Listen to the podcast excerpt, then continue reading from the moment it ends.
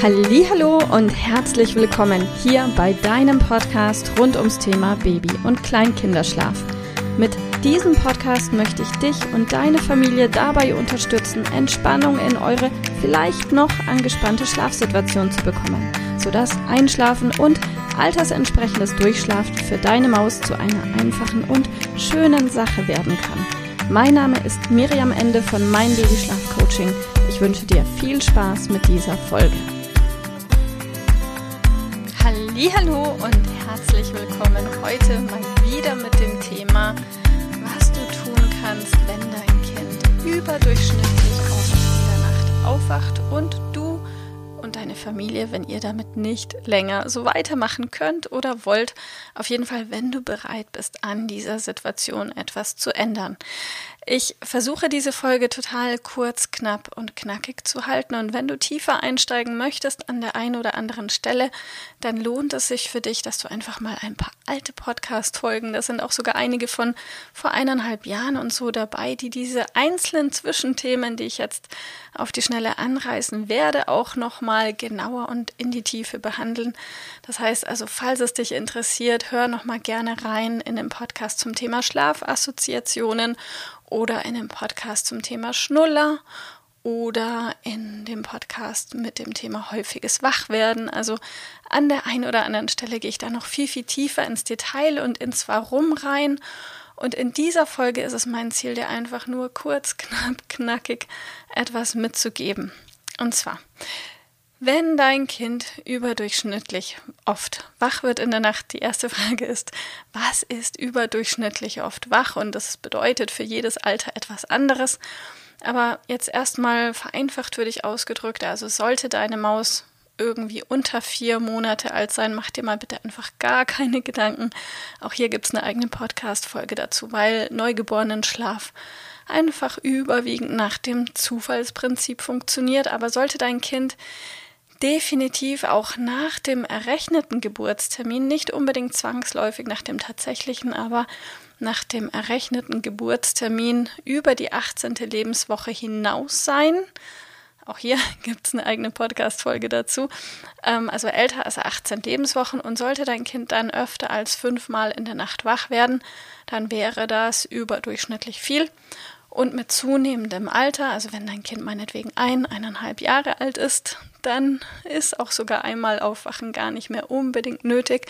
Ich weiß aber aus eigener Erfahrung, dass die Wirklichkeit oft so ausschaut, dass Kinder auch gerne noch mit neun Monaten, mit zwölf Monaten, mit 18 Monaten fünfmal, achtmal, zehnmal oder sogar noch häufiger in der Nacht wach werden und dann nur mit einer kleinen Einschlafhilfe wieder in den Schlaf finden können.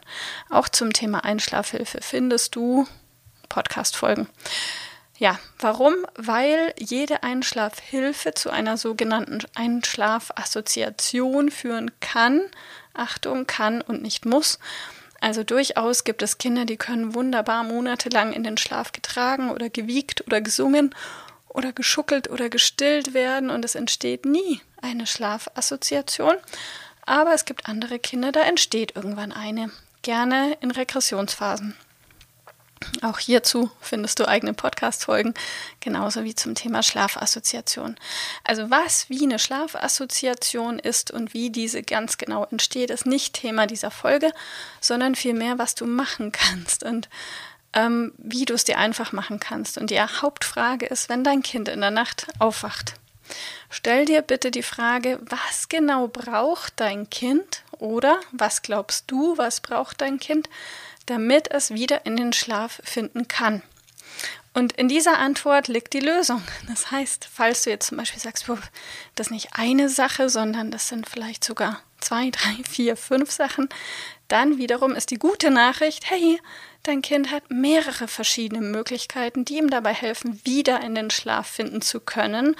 Und ja, vielleicht bestehen da mehrere Schlafassoziationen. Das Gute daran, wenn es mehrere gibt, dann machen die sich gegenseitig unwichtiger. Das heißt, umso mehr Einschlafhilfen für dein Kind gut funktionieren, umso weniger wichtig ist jede einzelne für dein Kind. Und wenn du aber nur eine hast, die richtig gut funktioniert, wie vielleicht Tragen oder Einschlafstillen, oder Flasche geben, dann ist diese einzelne Einschlafhilfe für dein Kind umso bedeutender. So, jetzt hast du die Möglichkeit, entweder zu sagen, ja, ich lebe damit und irgendwann löst sich das von selbst. Ja, es wird sich irgendwann von selbst lösen. Und wenn du sagst, nee, es reicht, abgesehen davon ist es für dein Kind, wenn es, gerade wenn es ein, eineinhalb ist, auch nicht entspannt, zigmal pro Nacht aufzuwachen, ähm, weil auch da kommt dein Kind gar nicht so richtig in die Schlafphasen, die es unbedingt braucht immer. Also das heißt, du tust euch beiden Gefallen, falls du bereit bist, dieses Thema anzugehen. Und um es nochmal zu sagen, die Lösung liegt in deiner Antwort auf die Frage, was hilft deinem Kind dabei, wieder in den Schlaf zu finden. Und genau das gilt es abzuschaffen. Ja, jetzt denkst du dir, geht doch nicht, weil mein Kind muss doch schlafen, das ist doch das Einzige, was funktioniert. Ja, das mag Stand jetzt das Einzige sein, was funktioniert, aber hey, die gute Nachricht ist, Kinder lernen jeden Tag etwas Neues. Und wenn du jetzt einfach monatelang geübt hast, dein Kind in den Schlaf zu tragen, nur als Beispiel, dann hatte dein Kind monatelang die Chance, genau das zu üben und zu verfestigen. Und wenn du jetzt etwas Neues, zum Beispiel einfach einschlafen ohne Bewegung übst, dann wird es auch nach drei Tagen in aller Regel ganz gut funktionieren. Und ja, aller Anfang ist schwer, aber vor dem Anfang steht die Entscheidung. Und wenn du wirklich bereit bist zu sagen, ich will das Schlafen meinem Kind und mir einfacher machen, damit mein Kind nicht mehr jede Nacht zehnmal, zwanzigmal aufwachen muss, dann hilft es nur, dass du etwas änderst und dass du etwas Neues ausprobierst und bitte keinen wilden Aktionismus betreibst, sondern deinem Kind einfach die Chance zu geben, mit so wenig Reiz wie möglich einzuschlafen.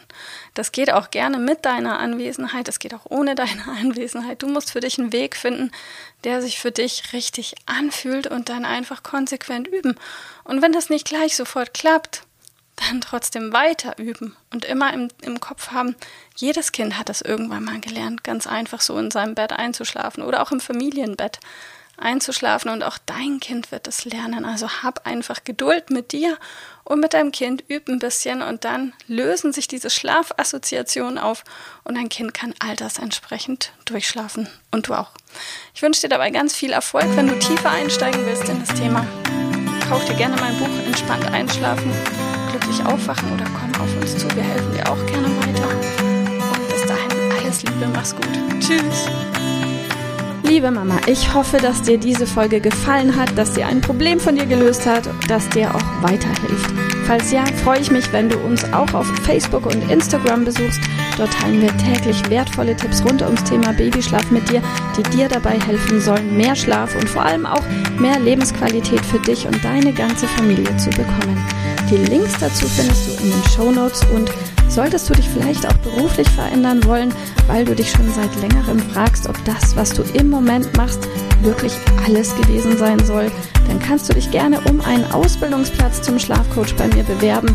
So oder so, die Links findest du in den Show Notes. Kontaktiere uns, wir rufen dich an für ein kostenloses Infogespräch. Ich freue mich auf dich, deine Miriam. Tschüss!